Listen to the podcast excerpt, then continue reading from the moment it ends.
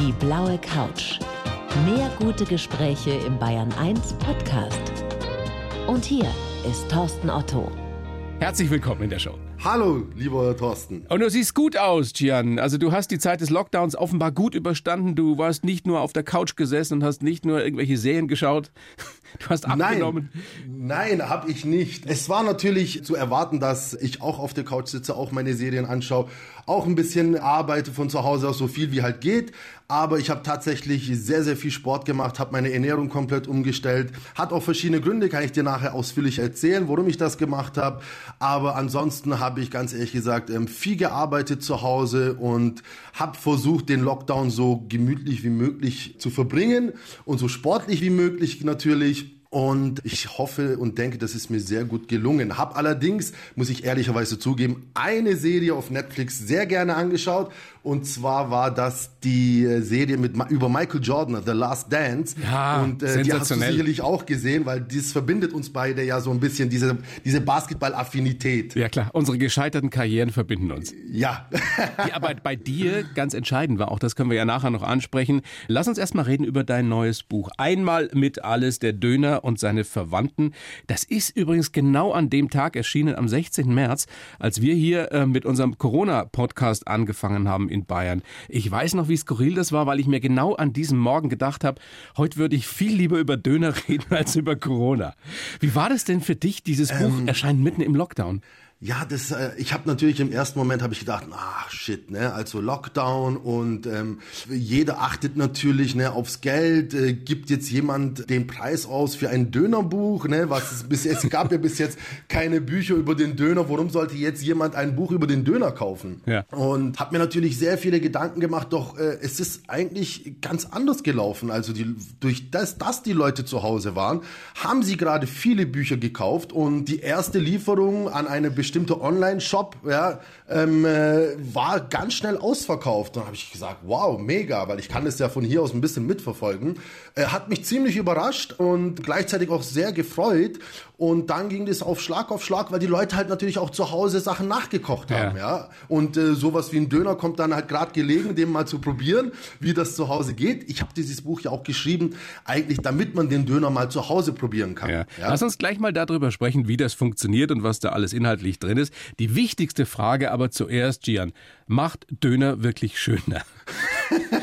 ich frage das, das im Auftrag meines Sohnes, der acht Jahre alt ist. Also, ich würde sagen, da geht's mehr darum, um die, um die Menge, die du isst, ja.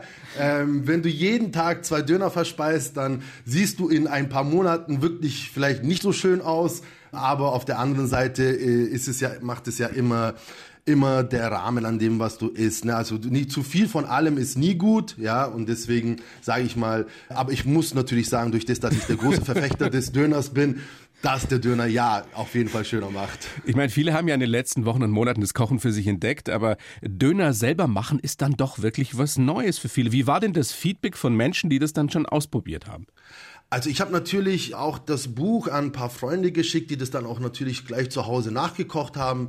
Ich habe ja auch ganz neue, andere Rezepte kreiert. Das heißt, du kannst natürlich in erster Linie den Standarddöner zubereiten. Da also, brauche ich ja mal den Spieß dafür, ne? Wo kriegt genau, man dann sowas also her? Den kannst du überall eigentlich kaufen oder auch bestellen. Eher bestellen im Internet ist der leichter zu finden. Ist, ist gar nicht mal so teuer, wie man denkt. So ein kleiner Spieß, wenn du eine kleine Party schmeißen willst, circa sechs bis acht Personen, kostet vielleicht 60 Euro der Spieß.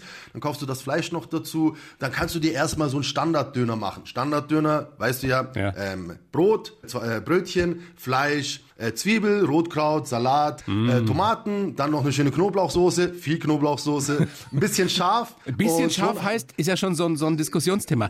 Du sagst ja, es gibt deutsch scharf und türkisch scharf, ne? Ja, ich, ich messe das immer so ein bisschen an meinen, an meinen deutschen Freunden, wenn wir zusammen Döner essen gehen, wie sehr scharf das für sie ist und wie scharf das für uns ist, weil seit ich klein bin, essen wir eigentlich jedes Essen sehr scharf, ja? Und ähm, dadurch entwickelt sich natürlich dein Geschmackssinn auch ganz anders und du nimmst die Schärfe, die du in, in einem normalen Essen nimmst, gar nicht mehr so wahr, ja? Und Und ähm, wie gesagt, kannst du dann in dem Buch natürlich auch das eine Mal diesen Standarddöner probieren und du kannst natürlich die 50 neuen Kreationen des Döners probieren, unter anderem mit vielen verschiedenen exotischen Zutaten, weil ich einfach so möchte, den Döner seinen Ruf etwas anzuheben. ne? Wie waren denn überhaupt die Reaktionen beim Verlag oder auch bei deinen Bekannten und Freunden, bei anderen Bartendern und Köchen, als du mit der Idee kamst, ich will ein Kochbuch über Döner machen? Also der Verlag war eigentlich sehr offen zu dem Thema. Die haben erstmal sich den Titel angeschaut, einmal mit alles, der Döner und seine Verwandten. Und gesagt, eigentlich mal ganz, ne, also ein cooler Titel, ne? Jetzt ja. muss halt nur noch der Inhalt passen. Dann ging es halt dann um die Arbeit, äh, was im Buch steht, ne? Und das war halt wirklich, das war das Spannende und das Aufregende, weil das war halt nicht so einfach, wie man sich das vorgestellt hat auf der einen Seite ähm, willst du so viel wie möglich über den Döner erzählen, auf der anderen Seite willst du die Geschichte, die kulturellen Hintergründe zeigen und du musst noch die Rezepte dazu entwickeln. Ja. Ne? Das heißt, es war schon ein Prozess über ein Jahr. Dann bin ich in die Türkei geflogen, habe mich mit verschiedenen Food-Historikern getroffen. Wow. Dann hat mal, der hat mal das eine erzählt, der andere hat es wieder anders erzählt und das alles erstmal zu verarbeiten, nach Hause zu kommen, durch einen Filter gehen zu lassen und zu sagen, was ist eigentlich essentiell für das Buch, was möchte der Leser lesen lesen? Welche Informationen möchte ich ihm geben? das war schon ein Stück Arbeit, ne? Also es war jetzt nicht so einfach. Und die ganzen Kollegen, die Barkollegen, haben natürlich erstmal geschmunzelt, so, Gian, du bist doch Bartender, bist ein Barbesitzer, wie kann es sein, dass du ein Buch über den Döner schreibst?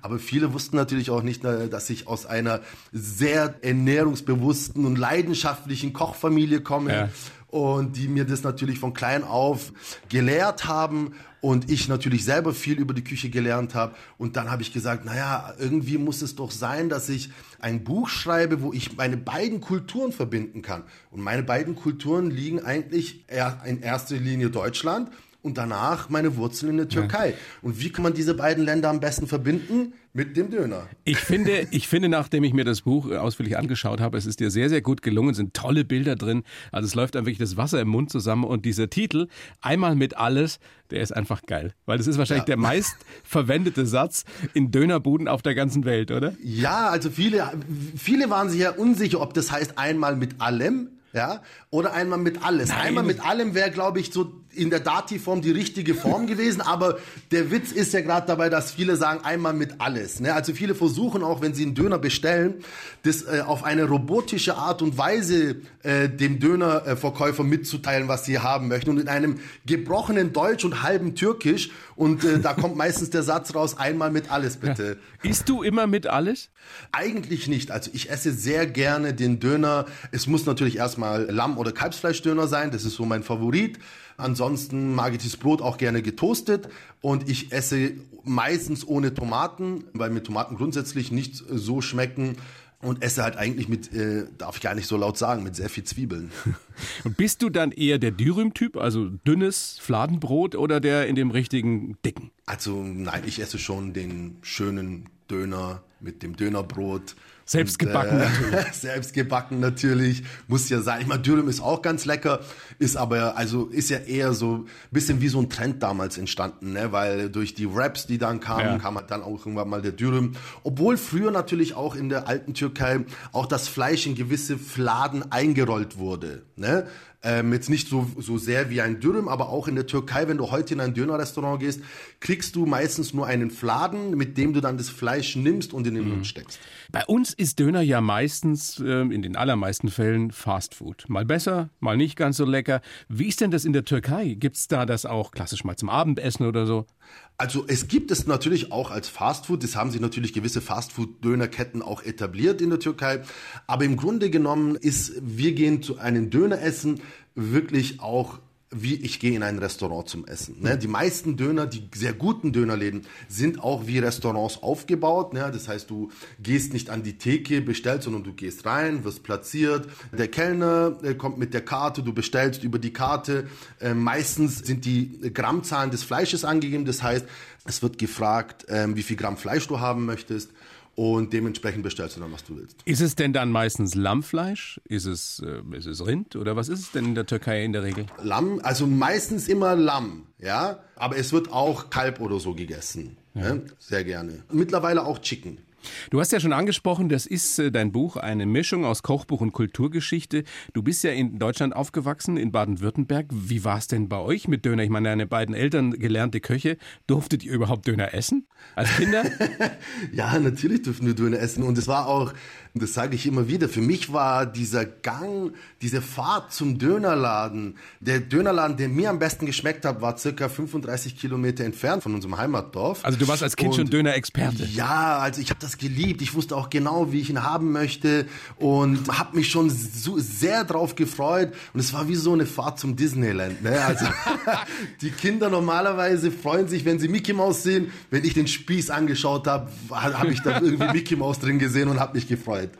Hast du diese Faszination für Döner nie verloren? Gab es nicht irgendwann mal eine Zeit, wo du auch gesagt hast, na komm, hör mir auf mit Döner, also ich will lieber irgendwie äh, gehobene Küche? Also Döner, ich sag mal, Döner ist ja eine, war oder ist ja eher ein bäuerliches Essen, ein sehr einfaches Essen. Ne? Und aber auch sehr einfaches Essen kann sehr gut sein. Absolut. Ja? ja. Zum Beispiel Beef Bourgogne aus Frankreich ist ein ist ein Bauernessen. Ja, ist ein sehr einfaches Essen, aber es ist sehr gut, es ist sehr lecker. Und die Faszination dabei ist ja einfach, auch Einfaches toll zu machen. Ja? Aus einfachen Sachen tolle Gerichte zu machen oder einen tollen Döner zu machen. Und das kann halt auch nicht jeder. Ich meine, viele Dönerläden, die aufmachen, machen auch schnell wieder zu, weil halt einfach in Anführungsstrichen, im Türkischen sagt man Usta, der Meister fehlt, ja, der halt auch weiß, wie man den Spieß steckt, welche Gewürze man benutzt, und vor allem, wie man den Döner schneidet. Also allein der Schnitt am Spieß ist essentiell wichtig, wie der Döner später schmeckt. Ah, da gibt es durchaus Parallelen zu Sushi, ne? So wie du das ja. jetzt erklärst. naja, da brauchst du auch den Meister, da ist der Schnitt extrem wichtig, die Qualität der Produkte. Absolut. Die ich meine, Sushi ist ja sowieso ein, ein Kunstwerk für sich. Äh, viele kennen bei uns nur die Makis oder die California Rolls mit Sesam und Teriyaki-Soße und frittierten Krabben drin oder nur Lachs und Tuna. Sushi ist eigentlich was ganz anderes. Ja, Sushi hat mit den ganzen Rolls eigentlich nicht viel zu tun. Geschweige denn mit der ganzen mayonnaisischen Soßen oder so, die da drüber geschüttet werden. Wenn du da nach Tokio oder nach Japan, Kyoto, Osaka gehst oder in die anderen Gegenden nach sowas verlangst, wirst du, glaube ich, verjagt, äh, weißt, äh, du, was das, weißt du, was das Schöne mit dir, Gian, ist? Wir haben ja schon ein paar Mal miteinander sprechen können, dass du einfach auf der ganzen Welt rumgekommen bist und dass du Geschichten erzählen kannst, von denen die meisten von uns nur vom Hörensagen kennen bis dato. Ähm, lass uns nochmal sprechen über Döner. Woran erkenne ich nun einen guten Dönerladen?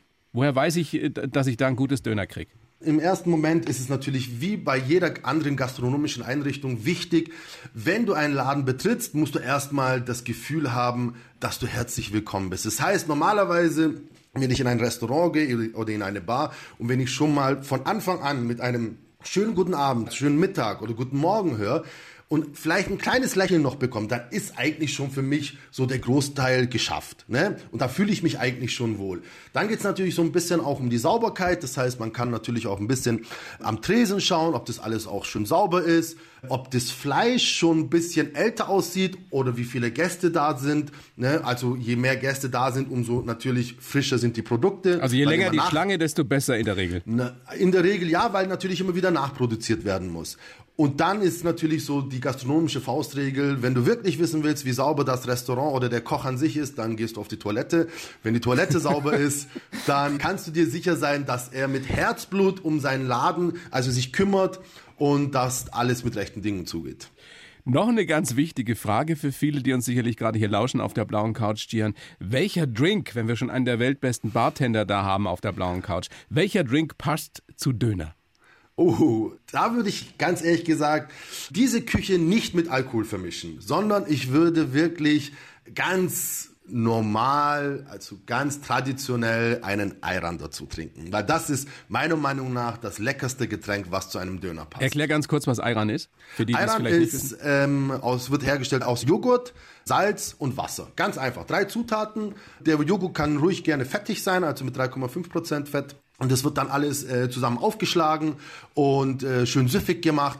Wenn dann noch oben so eine schöne, wenn du noch mehr schlägst, dann bildet sich da oben so eine schöne Schaumkrone. Und wenn du die dann erstmal im Mund hast und danach die Flüssigkeit ähm, trinkst, dann ist es einfach ein absoluter Genuss. Hast du schon mal einen Cocktail, einen Drink mit Ayran kreiert? Ja, aber darüber möchte ich nicht sprechen. Weil der nicht so geschmeckt hat. ja, der, Ja, ich habe da wirklich ein bisschen rumprobiert, aber ähm, klar, es würde funktionieren, aber ähm, nicht auf die Art und Weise, wie ich das vorhatte. Und ich habe da eher so ein Ayran Espuma gemacht ne, und habe den auf den Drink gesetzt äh, quasi. Und es war einfach nur zu viel ähm, äh, Salz. Dann habe ich die, den Salz ein bisschen, Salzgehalt ein bisschen reduziert. Ist sehr schwierig, aber ich denke mal, wenn ich lange genug tüftle, dann würde das auch klappen. Hast du eigentlich bei dir zu Hause sowas wie ein, ein Chemielabor, wie wir so vielleicht als Kinder, wo du, wo du neue Geschichten ausprobierst für deine Drinks, ja? Oh, ja, oh ja. Also ähm, nicht nur ein Chemielabor, auch unzählige Spiritosen, unzählige Bücher, ähm, wo ich darin lese, wo ich Spiritosen probiere. Äh, momentan allerdings nicht. Alle, momentan fühle ich mich eher so ein bisschen wie der Sommelier, der den Wein trinkt oder probiert und dann wieder ausspuckt. So bin ich momentan, weil ich halt einfach kein Alkohol trinken möchte durch das, dass ich meine Ernährung etwas umgestellt habe. Aber ich denke mal, wenn das Wetter auch wieder besser wird und die Sonne scheint, werde ich mir sicherlich den ein oder anderen Americano oder Negroni gönnen. Bevor wir zu deinem Lebenslauf kommen, den ich für dich geschrieben habe, kurz noch die Nachfrage. Also wie gesagt, 15 Kilo hast du schon runter. Was war ja. der Grund für dich, abnehmen zu wollen? In erster Linie war es wirklich, dass ich mich unwohl gefühlt habe, weil ich halt wirklich schon etwas dicker geworden bin. Ne? Und habe dann gesagt, okay, wenn ich jetzt meine Ernährung nicht umstelle durch den Lockdown, dann hab, wird wahrscheinlich die Problematik aufkommen, dass ich noch mehr zunehmen werde, weil ich ja meistens zu Hause bin. Was dem einen also oder anderen passiert ist in dieser Zeit. Ja, ja. genau, auf jeden Fall. Ähm, hab dann einen Heimtrainer gekauft, bin auch jeden Tag dann auch zum Joggen gegangen und hab dann durch das, dass ich ein neues Buch momentan schreibe, gesagt, jetzt stelle ich meine Ernährung mal darauf um ne, und probiere einfach mal. Und durch die Ernährungsumstellung ähm, und durch diese ganzen neuen Rezepte, die ich gerade für mein neues Buch probiere, bin ich eigentlich zu dem Entschluss gekommen, dass es sehr effektiv ist und sehr gut geklappt hat. Und jetzt muss ich halt nur noch ein bisschen dran festhalten, so nicht, dass der Jojo-Effekt eintritt. Und ähm, ja, ich bin auf bestem Wege. Wie hast du sie umgestellt? Was machst du jetzt anders? Ja, da muss ich ein bisschen ausholen. Ich habe nach dem Dönerbuch, im Dönerbuch selber habe ich ja auch Rezepte mit veganen und vegetarischen Alternativen geschrieben. Es sind circa zehn Rezepte dafür gewesen. Da habe ich ein sehr, sehr gutes Feedback bekommen und habe mir dann irgendwann mal gedacht, naja, durch das, dass ich auch einen japanischen Hund äh, geholt habe vor zwei Jahren, und äh, diesen Akita, äh, der auch äh, in dem Film sehr berühmt ist, habe ich eine gewisse Art von Tierliebe auch irgendwann mal entwickelt, ja, und habe dann gesagt, ich probiere mal jetzt einfach mich vegetarisch vegan zu ernähren, ja, weil das neue Buch, das ich schreibe, das heißt No Meats, also mit Z hinten, und zwar geht es darum, Fast Food zu essen, das aber mit Superfood, also veganem, vegetarischem Superfood zubereitet wird. Also Superfood sagt dir ja was, Goji-Beeren, Acai-Beeren und, und, und, viele verschiedene Sachen und habe dann einfach gesagt, das ist eigentlich so die beste Gelegenheit, jetzt das mal zu probieren, weil länger werde ich nicht zu Hause sein können, weil ich muss ja bald wieder anfangen zu reisen. Also probiere ich jetzt schon mal die ganzen Rezepte, habe mir die ganzen Zutaten besorgt und habe mir das aufgeschrieben. Ne? Und der, sage ich mal, äh, verschiedene Sachen wie Burger, Hotdog, äh, einfach Fastfood-Pizza, ne? vegetarisch, vegan zubereitet, kann auch ganz lecker sein. Die für mich entscheidende Frage bei diesen Geschichten, Gian, ist immer, fühlst du dich besser? Ja. Bist du Definitiv. ein neuer Mensch? Ich würde nicht sagen, ich bin ein neuer Mensch. Das ist wirklich manchmal ein bisschen zu übertrieben, wenn Leute sagen, ja, ich habe mich jetzt auf veganes Essen umgestellt, ich, ich bin wie ein neuer Mensch. Naja, aussehen tust du immer noch der, äh, wie derselbe, ja, nur vielleicht ein paar Kilo weniger. Und ähm, die meisten sind halt im Kopf auch immer noch dieselben.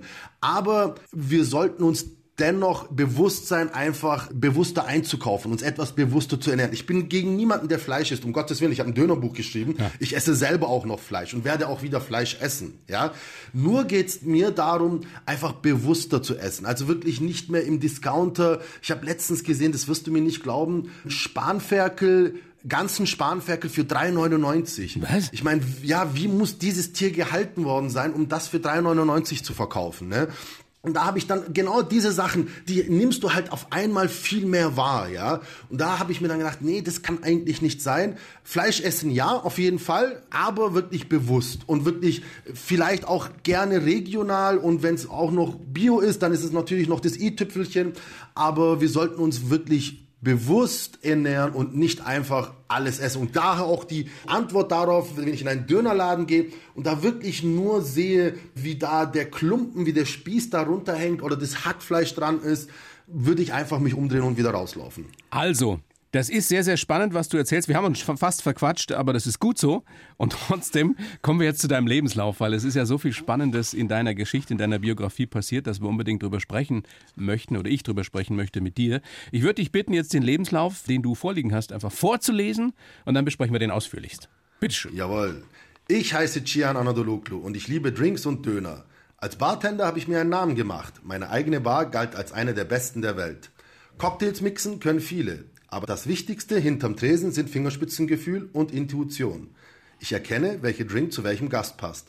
Geprägt haben mich die Kochleidenschaft meiner Eltern, meine gescheiterte Basketballkarriere in den USA und die Begegnungen mit spannenden Menschen wie Barlegende Charles Schumann. Ich bin ein kreativer Kopf, der sich dauernd entwickelt und immer besser werden will. Und eines Tages werde ich das beste Restaurant der Welt irgendwo am Meer eröffnen. Yes! Denn das Leben ist zu kurz, um schlecht zu essen und zu trinken. Was sagst du? Kannst ja, du dich damit identifizieren? Vollgas auf den Punkt gebracht, lieber Thorsten. Sehr schön. Vor allem so die letzten Sätze mit, dass ich irgendwann mal das beste Restaurant am Meer eröffnen möchte. Das Davon möchte träumst ich, du, ja? Ja, also es muss nicht unbedingt das Beste sein. Es muss was ist das, das Restaurant. Beste, ja? ja, was ist immer das Beste, ist immer so dahingestellt. Für mich soll es einfach das, das Restaurant sein, was mich erfüllt, was mich widerspiegelt, was meine Leidenschaft widerspiegelt. Ich habe da auch schon konkrete Vorstellungen, wie ich das alles haben möchte. Das werde ich dir allerdings jetzt nicht verraten.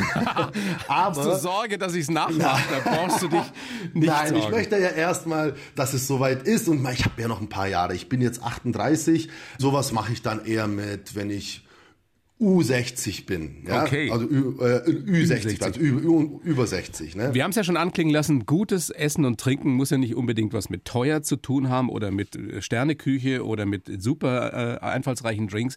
Kannst du sagen, was ein Essen aus deiner Kindheit ist, an das du dich gerne erinnerst, was für dich immer der Inbegriff von gutem Essen sein wird? Ja, sehr gerne sogar. Und zwar ist das, sagt dir bestimmt auch, was gibt's auch im Griechischen, heißt, nennt sich Moussaka. Ja. Ja, also Aubergine, Hackfleischauflauf. Das Kuriose daran war, dass meine Mutter, also ich konnte das nie wirklich essen, weil du musst ja eigentlich mit einem Stück Brot das innere Fleisch der Aubergine rauskratzen und mit ein bisschen Hackfleisch zusammendrücken und in den Mund schieben. Das konnte ich und kann ich bis heute nicht. Wieso? Ja? Ja, ich konnte das einfach nicht. Ich kann es irgendwie nicht. Und damals hat mir das, bin ich immer neben meiner Mama gesessen und die hat das immer für mich gemacht und hat mich, oh, hat mich dann gefüttert? immer, hat mich, das, hat mich gefüttert, ja. Ah. Und ich will nicht sagen, dass es heute immer noch so ist, aber. aber du hättest es gerne. Aber ich hätte es gerne, ja. Also das war wirklich unglaublich. Ich, also an das werde ich mich immer erinnern, das habe ich nie vergessen. Das war eines der prägendsten Erlebnisse immer, dass ich alles essen konnte und mir alles geschmeckt habe. Aber das habe ich irgendwie nicht hingekriegt. du bist geboren am, am 4. September 81 in Heidenheim, dann in Gingen in Baden-Württemberg eben aufgewachsen. Deine Eltern Gastarbeiter aus der Türkei, Koch und Köchin. Das heißt, gutes Essen war bei euch immer wichtig zu Hause. Ja, das war immer sehr wichtig. Also generell, sage ich mal, bei Gastarbeiterfamilien, die hierher gekommen sind, die Kultur gibt das einfach her, dass man jeden Tag kocht. Ja, dass man niemals am nächsten Tag dasselbe isst, was man gestern gegessen hat, außer man hat mal keine Zeit, was auch mal üblich war. Also, aber ansonsten hat meine Mutter damals nicht gearbeitet und hat halt wirklich jeden Tag für uns frisch gekocht und das halt meistens dreimal am Tag. Und wow. ich muss, ich muss auch dazu sagen, dass ein Abendessen niemals aus ein oder zwei Gerichten bestand, sondern es bestand immer aus einer Vorspeise, entweder einem Salat, einer Suppe, danach gab es immer ein Zwischengericht und danach gab es immer den Hauptgang und dann zum Schluss gab es meistens immer Früchte. Ja. Mir läuft jetzt schon wieder das Wasser im Mund zusammen. Also ich war jetzt ich erinnere mich an, an Fertigpizza und Ravioli aus der Dose und solche Sachen. Ja, das habe ich dann selber auch gegessen, nachdem ich das Elternhaus verlassen ja. habe. Wann bist du eigentlich mit Drinks in Kontakt gekommen? Also gab es da auch eine Affinität bei deinem Vater vielleicht, dass er gerne, was weiß ich, Whisky getrunken hat oder so? Ja, also das ist ja eine wunderschöne Geschichte, die ich auch sehr gerne erzähle, ist, mein Vater hatte eine kleine Bar zu Hause, ja, und hat da wirklich so, kennst du noch diese kleinen Fläschchen mit den verschiedenen Whisky-Sorten, die es damals gab? Watt 69 und Chivas und Johnny Walker und keine Ahnung, schießt mich tot. Und genau das hatte er wirklich en masse auf diesem Barregal stehen. Da bin ich eines Tages zu ihm und habe gesagt, du Papa, was trinkst denn du da eigentlich ab und zu? Also was ist denn das? Hat er gesagt, das ist Whisky. Da habe ich gesagt, wow, also wenn ich groß bin, möchte ich auch Whisky trinken. Und dann von heute auf morgen gab's dieses Barregal nicht mehr Echt? und ich habe es auch nie wieder gesehen. Nein, weil er eigentlich nicht wollte, dass wir halt in jungen Jahren mit Alkohol in Verbindung kommen. Und ähm, ja, was ist dann nach ein paar Jahren passiert? Ich bin Bartender geworden. Ne? Wie fand er das? Na, am Anfang war es natürlich so, naja, mit Alkohol zu tun, ne? Und ähm, kann man ja auch anders sehen. Also magst du nicht lieber was mit Kochen zu tun haben, ne? Weil der Beruf des Koches ist ja schon anders angesehen als der Beruf des Bartenders. Immer noch. Du wirst ja niemals eine Sendung sehen im Fernsehen, wo ein Bartender mit Alkohol mixt, weil es halt einfach Alkohol in der Gesellschaft immer noch einen schlechten Ruf hat, sage ich mal. Einen schlechten Ruf in der Hinsicht, dass es zu Alkoholismus führen kann. Ja, ist ja auch dass richtig, Es, ja. ja, dass es die Gesundheit schädigen kann. Aber ich sage ja immer, dass es alles in Grenzen ist okay. Ne? Also Die Dosis macht Die das Dosis macht es, genau, ja. Und deswegen kannst du dir vorstellen, die ganzen Kochshows im Fernsehen und der Papa sagt, ja, wie wär's, wenn du auch wieder Biolek ne, in so einer Kochshow auftrittst? Und, Das war ähm, sein Plan für dich, Ja. der neue Bioleg. ja, damals gab's nur den Schubeck und den Biolek. Ne?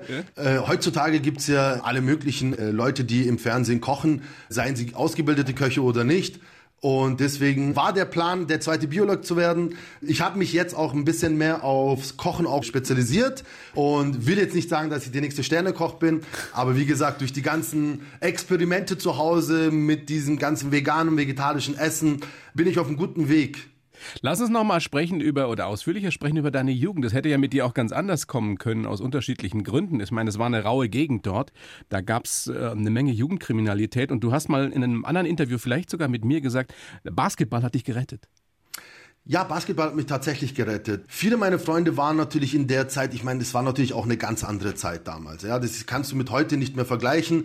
Wir hatten nicht die Möglichkeiten, einfach irgendwo auf einen Sportplatz zu gehen und uns die Zeit mit Fußball oder Basketball zu vertreiben. Ich habe mir die Zeit mit Basketball folgendermaßen vertrieben.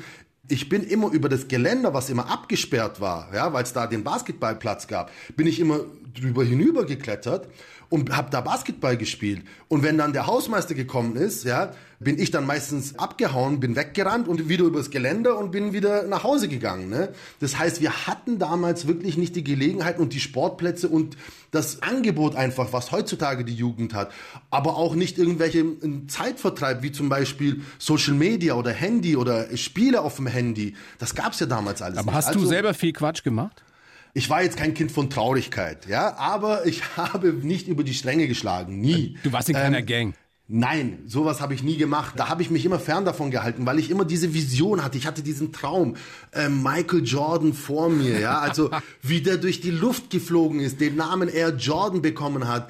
Und ähm, ich meine, jetzt, wo ich hier gerade erzählt habe, dass ich The Last Dance angeschaut habe auf Netflix, da ist mir diese ganzen Erinnerungen wieder Ja. hochgekommen, wie verrückt ich einfach danach war, wie besessen ich teilweise war. Das war der Held unserer Jugend. Das haben wir ja nun nachzueifern. wirklich gemeinsam. Wir sind aber beide leider etwas zu klein, vielleicht auch nicht athletisch genug gewesen. Ja. Aber du hast es ja nun also wirklich fast geschafft.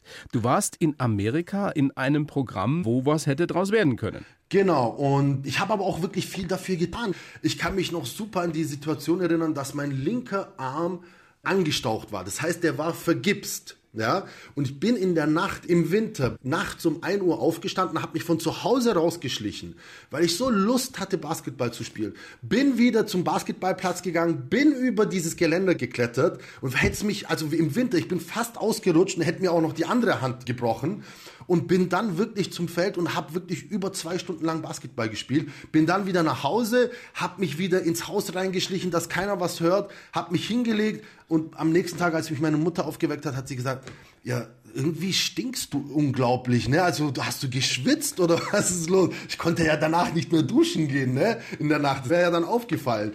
Und genau dieser Drang dazu, besser zu werden, was zu schaffen, ne, raus von dort zu kommen, der hat mich so weit gebracht, dass ich halt wirklich im Programm in der USA aufgenommen wurde. Allerdings dort halt wirklich so ein bisschen wieder mich meine Vergangenheit eingeholt hat, so ein bisschen dieses dieses Andersdenken, ich kann alles besser, ich bin der Größte, der Beste und äh, lachen sicherlich jetzt ein paar Zuhörer. Und, Da haben auch ähm, die Amis damals gelacht. ja, deine Trainer, auch gelacht. deine Coaches. Ja, und dann war das halt irgendwie Geschichte, ne? Und das hat mich halt wirklich so sehr geärgert, dass ich gesagt habe, das nächste, was ich anfasse, das nächste, was ich beginne, das bringe ich zu Ende und das mache ich wirklich mit derselben Leidenschaft und mit derselben Liebe, wie ich Basketball gespielt habe, habe seitdem nie wieder einen Ball angefasst und habe dann wirklich mich nur noch darauf konzentriert, habe mir unzählige Bücher gekauft, bin um die Welt gejettet, habe mein ganzes Geld gespart und habe wirklich versucht, das Beste aus meiner Karriere zu machen. Stimmt es tatsächlich, Gian, oder ist es nur eine schöne Geschichte, dass deine Leidenschaft für Drinks, für Cocktails, für den Beruf des Bartenders geweckt wurde durch Tom Cruise in Cocktail? Auch. Ganz ehrlich? Auch, ja, weil du musst dir Folgendes vorstellen. Damals kam der Film raus, ist ein junger, gut aussehender Kerl, der Tom Cruise, ja. Dann äh, schmeißt du schön Flaschen in die Luft. Die Mädels himmeln ihn an. Na klar. Ja, und er verdient auch noch sehr, sehr viel Geld. So hast du dir es damals auch vorgestellt. So, äh, du hast ja keine andere Wahl gehabt. Du hast ja nicht gewusst, naja, mache ich jetzt den Laptop auf, gehe ich auf irgendeine Aktienhandel und mal verdiene mit Aktien? Nein, du hast ja irgendwie geguckt, dass du es im Leben zu was bringst. Und dann siehst du so ein Vorbild in Anführungsstrichen und sagst dir, hm, eigentlich gar nicht mal so schlecht. Ich meine, Flaschen in die Luft schmeißen, also wie so ein Jongleur, so ein Zirkusjongleur, ne, ist cool. Die ganzen Mädels sind einem hinterher und du verdienst viel Geld. Du hast ja damals schon in New York, ich glaube, eine Tante von dir war dort Genau, beschäftigt, ja. im diplomatischen Dienst, ein Praktikum in New York im Four Seasons Hotel gemacht. Ja. Hattest du damals schon den Plan, ich will irgendwann mal einer der besten Bartender der Welt werden? Warst du damals schon so drauf? Jein, ich habe, das war eine Zeit, wo ich erstmal reingeschnuppert habe. Ne? Also ich musste erstmal gucken, ist das alles eigentlich was für mich? Ich esse und trinke für mein Leben gern, aber auch selber an einer Bar arbeiten oder in einem Restaurant arbeiten. Es gibt viele Leute, die sagen, oh, mir macht Kochen so sehr Spaß, ich möchte Koch werden. Oder ich schaue mir das so gerne im Fernsehen an, das Kochen, ich möchte Koch werden. Oder ich kann das auch. Ich gebe immer folgenden Tipp. Probier mal zu kochen, wenn du gegessen hast. Wenn du satt bist, und dann koch mal. Wenn es dir dann noch Spaß macht, dann bist du für den Beruf geeignet, weil die meisten kochen ja für ihr Leben gern, weil sie Hunger haben. Und dann mit verschiedenen Sachen zu spielen, zu experimentieren, neue Geschmäcker zu erfahren, das kommt ja daher, weil du Hunger hast, weil du diesen Drang hast, was zu essen. Aber Koch zu sein oder Bartender zu sein, ist nicht einfach nur wie Tom Cruise im Film Flaschen hochzuschmeißen oder wie in anderen Filmen äh, einfach mal ein bisschen hier das Essen anzurichten und rauszuschicken. Da gehört schon viel mehr dazu. Also, dass man alleine eine Ausbildung dafür machen muss, nicht mal damit ist es getan. Das Interesse muss da sein. Du musst verschiedene Länder, verschiedene Küchen. In meinem Fall habe ich verschiedene Bars bereist habe mich informiert, welche Grundspiritosen die benutzen, warum, wieso, weshalb. Es ist ein Ich hab- echtes Handwerk. Das wollen wir mal dazu sagen. Es gehört Handwerk, viel also harte Arbeit und Disziplin und natürlich Talent dazu, um so gut zu werden. Selbstverständlich und ein Quäntchen Glück darf auch nicht fehlen, klar, aber also was ein Schreiner lernt, wenn ein Schreiner einen Tisch herstellt, ist das Handwerk und genau das ist es, wenn wir ein Gericht zubereiten oder wenn wir einen Cocktail zubereiten, dann ist das einfach Handwerk. Wie viele Cocktails hast du im Kopf? Sind unzählige. Also ich sag mal, dass man eine gewisse Anzahl von Basic Cocktails im Kopf haben sollte, weil alle anderen Cocktails sich auf diese Basiscocktails berufen. Das heißt, meine Eigenkreation habe ich alle im Kopf. Da kann ich dir immer sagen, ich serviere ja meistens oder habe in meiner Bar immer nur meine Eigenkreation serviert. Wenn mal jemand einen Whisky Sauer, einen Negroni oder einen Mojito haben wollte, hat er du den gerne bekommen. Nein. Das dürfen die ja gerne bekommen und das, das ist ja auch die Kunst dabei. Also selbst ein Wiener Schnitzel perfekt zuzubereiten ist eine Kunst. Ja, das muss man können. Ja. Und auch einen Negroni, obwohl der nur drei Zutaten hat, geschmackvoll, harmonisch zuzubereiten, ist auch eine Was Kunst. gehört da rein in den Negroni? Äh, Gin, Sisor Wermut und Campari. Eigentlich was ganz Einfaches, oder? Ja, absolut. Aber selbst da habe ich dann halt probiert und habe gesagt, Sie können gerne einen Negroni haben, aber probieren Sie doch mal meinen Le Orange Negroni zum Beispiel, der dann halt noch mit sizilianischen Orangen äh, infusioniert wurde im sous bad bla bla bla. Hat aber halt Völliger wirklich auch, auch sehr lecker geschmeckt. Wusstest du durch deine Lebenserfahrung, durch deine Berufserfahrung mit den Jahren wirklich dann in deiner eigenen Bar im Circle in München, im Hardhouse, was einer möchte? Also konntest du den Menschen, speziell den Männern in der Regel wahrscheinlich oder auch den Frauen, ansehen, was die wollen, was die für ein Typ sind? Geht das? das liegt an der Erfahrung eines Bartenders, auch die jahrelange Erfahrung. Aber selbst die kann dich manchmal täuschen. Ich hatte manchmal vor mir eine Dame sitzen und einen Herrn, also wirklich sehr elegant. Und der Herr hat bestellt für beide, hat gesagt, einen Cosmopolitan und einen Old Fashioned. Also Cosmopolitan ist ja bekannt aus der Serie Sex and the City und der Old Fashioned ist halt eher ein männlicher Drink mit, mit Whisky. Whisky. Genau, ganz wenig Zucker, bisschen Angostura Bitters und nur eine Zitronenzeste oder eine Orangenzeste. Und dann habe ich die Drinks zubereitet und habe halt dementsprechend den Cosmopolitan bei der Dame hingestellt und den Old Fashioned beim Herrn. Und dann haben die mich beide angeschaut und haben nur mit dem Kopf geschüttelt, haben gesagt, äh, äh, andersrum. Da habe ich mich auch, wow, also Hut ab, wirklich, ne? Also da, das hätte ich auch nicht gedacht. Es gibt, das, das ist ja das Schöne in der Gastronomiebranche, es ist immer für Überraschungen gut, es ist immer was Neues, es ist immer was Tolles, was passiert, immer aufregend. Also es ist nicht ein Beruf wie viele andere Berufe, dass ich halt wirklich einen 9-to-5-Job habe und da dazwischen Mittagessen gehe. Was natürlich auch gut sein kann, ja, für den, der das mag. Aber unser Beruf ist halt wirklich etwas, wo du jeden Tag aufs Neue mit Sachen konfrontiert wirst. Und auch mit unterschiedlichsten nie, Menschen natürlich. Genau, von denen du nie gedacht oder erwartet hättest, dass ich heute Morgen aufstehe und genau denke, dass das passieren wird. Das passiert einfach nicht. Wie oft hast du diese klassische Situation erlebt, die man speziell aus guten oder auch nicht so guten Filmen kennt, wo der Bartender mit dem Mann an der Bar sitzt, der da seinen dritten oder vierten Whisky trinkt oder seinen dritten oder vierten Wodka und ihm sein Leben erzählt, ihm sein Herz ausschüttet? Warst du jemand, dem man äh, diese intimsten Geschichten erzählt? Ich sag mal, in einer, da kommt es auch eher darauf an, in welcher Art von Bar du arbeitest. In einer Szenebar passiert dir das nie. Du warst im Schumanns unter anderem? Genau, da ist es zum Beispiel, ist mir das nie passiert. Aber ich war auch der Barchef im Vierjahreszeiten auf der Maximilianstraße. Da hast du das ähm, einmal die Woche gehabt, ne? Echt? Und äh, ja, natürlich. Was ist die skurrilste Geschichte, die du je gehört hast an der Bar? Oh, da gab es sehr, sehr viele, wirklich. Da gab es sehr viele Geschichten. Also ich bin ja drauf und dran, mir das alles mal zusammenzuschreiben, ja. Wenn ich mal die eine, Zeit habe. Gian, erzähl uns eine Geschichte, die uns, die uns weghaut. Ja, ich wüsste jetzt gar nicht durch die vielen Jahre, ähm, sage ich mal, die ich seit einer Hotelbar raus bin, wo ich dir jetzt genau die Geschichte erzählen kann, die jetzt wirklich der absolute Reißer war. Es ging wirklich um die verschiedenen Arten der Menschen. Also du hast wirklich jeden da sitzen gehabt. Du hast die Frau da sitzen gehabt, die von ihrem äh, Ehegatten runtergekommen ist und gesagt hat, ich möchte da nicht mehr hochgehen, ja. Aus dem und dem Grund und ich möchte einfach heute hier an der Bar sitzen. So, jetzt kannst du natürlich ihren Kummer und ihren Frust durch Alkohol befriedigen oder du kannst zum Beispiel zur Rezeption gehen und ihr ein neues Zimmer besorgen auf Kosten des Hauses und sagen, okay, sie schlafen heute Nacht in einem anderen Zimmer und morgen vertragen sie sich wieder. Aber diese Nacht allein mich mit der Frau zu unterhalten, die mir wirklich ihren ganzen Kummer und ihre Eheprobleme erzählt hat, dafür musst du ein Gespür haben, dafür musst du ein Ohr haben. Ja, also wenn ich jetzt gesagt hätte, du, sorry, auf die Uhr geschaut hätte, ist jetzt schon zwei Uhr, ich mache jetzt Feierabend, dann hätte ich meine Arbeit nicht gemacht. Ne? Und meine Arbeit besteht nicht nur aus Cocktails mixen, sondern wirklich, da steckt noch viel mehr dahinter. Und das ist genau das, was man von der Wiege auf lernen sollte, dass viel mehr dahinter steckt, als nur Flaschen in die Luft zu schmeißen. Wie haben all diese Menschen, die du getroffen, kennengelernt hast, in diesen Jahren als Bartender dein Menschenbild geprägt?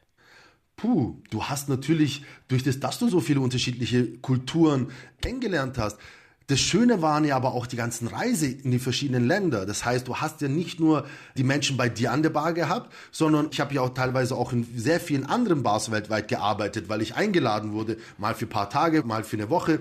Das Skurrile daran ist, dass sich die meisten die in Deutschland in eine Bar gehen, aus dem Ausland, sich anders verhalten als in ihrem eigenen Land. Und das ist zum Beispiel etwas, was mir sehr stark aufgefallen ist. Das heißt, teilweise sind sie höflicher, ja, teilweise trinken sie mehr, teilweise dann auch wieder weniger. Das ist auch wirklich jahrelange Erfahrung, wo man einfach sieht, äh, also ich kenne euch eigentlich, ihr seid eigentlich sehr trinkfest, ne? Und dann in ihrem eigenen Land trinken sie zwei Wodka und schon ähm, Sprichst du jetzt von den Russen? Nein. es gibt ja auch Wodka in Holland, es gibt Wodka in Schweden. ich habe keine Nationalität genannt. Aber hast du die Menschen ähm, besser leiden gelernt über all die Jahre oder bist du eher zu einem Misanthropen geworden, der sagt, wow, du, da gibt's schon den einen oder anderen, den ich nicht mehr treffen muss? Nein, also ich treffe sehr gerne alle Menschen wieder, weil du lernst ja auch, du lernst auch teilweise von allen Menschen. Ob gut oder schlecht, das sei mal dahingestellt, ob gute Fähigkeiten, schlechte Fähigkeiten, allein die Unterhaltung mit gewissen Menschen bringt dich einfach im Leben weiter. Ich habe so viel teilweise über Menschen gelernt, die mir einfach im Nebensatz etwas gesagt haben, ne? wo ich nach Hause gekommen bin und mir darüber so viele Gedanken gemacht habe, dass es teilweise mein Leben geprägt hat. Und genau diese Gespräche findet man nicht einfach draußen in irgendeinem Café, sondern diese Gespräche finden meist nicht im verschlossenen, in einer öffentlichen Bar, aber meistens in einem ruhigen Ambiente bei schöner Musik und einem schönen Drink. Da finden diese Gespräche meistens statt. Weil natürlich Alkohol auch die Zunge löst. Teilweise, es gibt auch die, die sich verschließen dann, also komplett verschließen und gar keinen Satz mehr rauskriegen. Also es gibt natürlich auch die, die halt dann auch wirklich alles erzählen. Ne? Aber auch da macht die Dosis manchmal das aus. Eine Frage, die ich dir unbedingt noch stellen muss und stellen möchte. Wie viele äh, spezielle Avancen hast du gekriegt? Und wie vielen davon bist du nachgegangen? Also wie viele Frauen haben gesagt, diesen so. schicken Bartender, den hole ich mir jetzt mal. Nein. Also man muss ja, also klar, am Anfang, wie ich dir gesagt, wenn man den Film Tom Cruise schaut, Eben. dann denkt man sich ja, wow, wow, mega, ne? So, aber mit der Zeit wirst du auch reifer, erwachsener und du siehst ja dann den Beruf mit ganz anderen Augen. Diese Möglichkeiten waren immer da, ne? auch weil sie vielleicht mal einen Drink aufs Haus haben wollten, weil sie dich vielleicht auch toll fanden, weil sie auch mal Geburtstag hatten oder, oder, oder. aber das war ja nicht nur bei den Frauen so, sondern männliche, sage ich mal, Anwärter gab es da auch. Na klar. Also von daher, sage ich mal, war ich aber meistens immer gegen sowas. Ne? Also was heißt meistens? Eigentlich immer gegen sowas, weil ich wirklich immer sehr fokussiert auf mein Handwerk war. Ich war nicht so der typische Barkeeper, der dann halt mal die eine am Abend mitgenommen hat, sondern ich bin dann eher nach Hause gegangen und habe den Abend reflektiert, habe dann wirklich das nächste Buch in die Hand genommen und habe mir gedacht, wow, die nächste Reise geht dann da und dahin, weil ich das und das essen und trinken möchte. Aber besonders privatlebenfreundlich ist so ein Beruf nicht, oder? Das kommt immer darauf an, wie sehr du deine Work-Life-Balance, wie du sie nennen möchtest. Ne? Also wenn ich immer gefragt werde, ja, aber eine Work-Life-Balance, hast du überhaupt, gehst du am Abend ins Kino oder machst du mal was mit deinen Freunden? In diesem Beruf, sage ich mal, gibt es keine Work-Life-Balance. Also ich zumindest, ich lebe für meinen Beruf und ich liebe meinen Beruf. Das ist mein ganzes Leben. Das, das Gastronomische, das Essen und Trinken beinhaltet mein ganzes Leben. Ja? Wenn ich Freunde einlade, dann überlege ich mir seit Tagen, wo kaufe ich diese Produkte ein? Was koche ich? Wie koche ich das? Wie gesagt, habe ich eigentlich 365 Tage, 24 Stunden am Tag nur Gastronomie, Essen und Trinken im Kopf. Dass das dann nicht wirklich Privatleben geeignet ist, sage ich mal, dass man halt sagt, ja, jetzt äh, mache ich mal was. Ich meine, ich gehe auch ins Kino, ich treffe mich auch mit Freunden, Freundinnen. Wir haben auch alle Spaß miteinander, um Gottes Willen. Aber das muss man halt wirklich äh, Prioritäten setzen im Leben. Ne? So schaut's aus. Das ist ein schöner Schlusssatz, Gian. Man sollte, man, man müsste Prioritäten setzen im Leben. Und du hast sie auf deine Weise gesetzt und frönst deiner Leidenschaft Drinks und jetzt eben Döner. Und wer weiß, was da noch alles kommt. Jetzt das Buch dann über, über vegane Gerichte. Ich freue mich sehr, dass wir die Gelegenheit äh, hatten zu sprechen hier auf der blauen Couch. Thorsten, vielen Dank für die Einladung nochmal. Ja, also es hat mich echt gefreut, dich A, über online wiederzusehen ja. und dich auch wieder zu hören. Und äh, ja. Bis ganz Dank. bald. Wenn, wenn du mich dann bald. auf einen Döner einlädst. Ja, mache ich sehr gerne. 100% versprochen. Ich sage gerne nochmal dein Buch. Einmal mit alles, der Döner und seine Verwandten. Gian Anadologlu. Vielen herzlichen Dank. Ciao, danke. Die blaue Couch, der Bayern 1 Talk als Podcast. Natürlich auch im Radio. Montag bis Donnerstag ab 19 Uhr.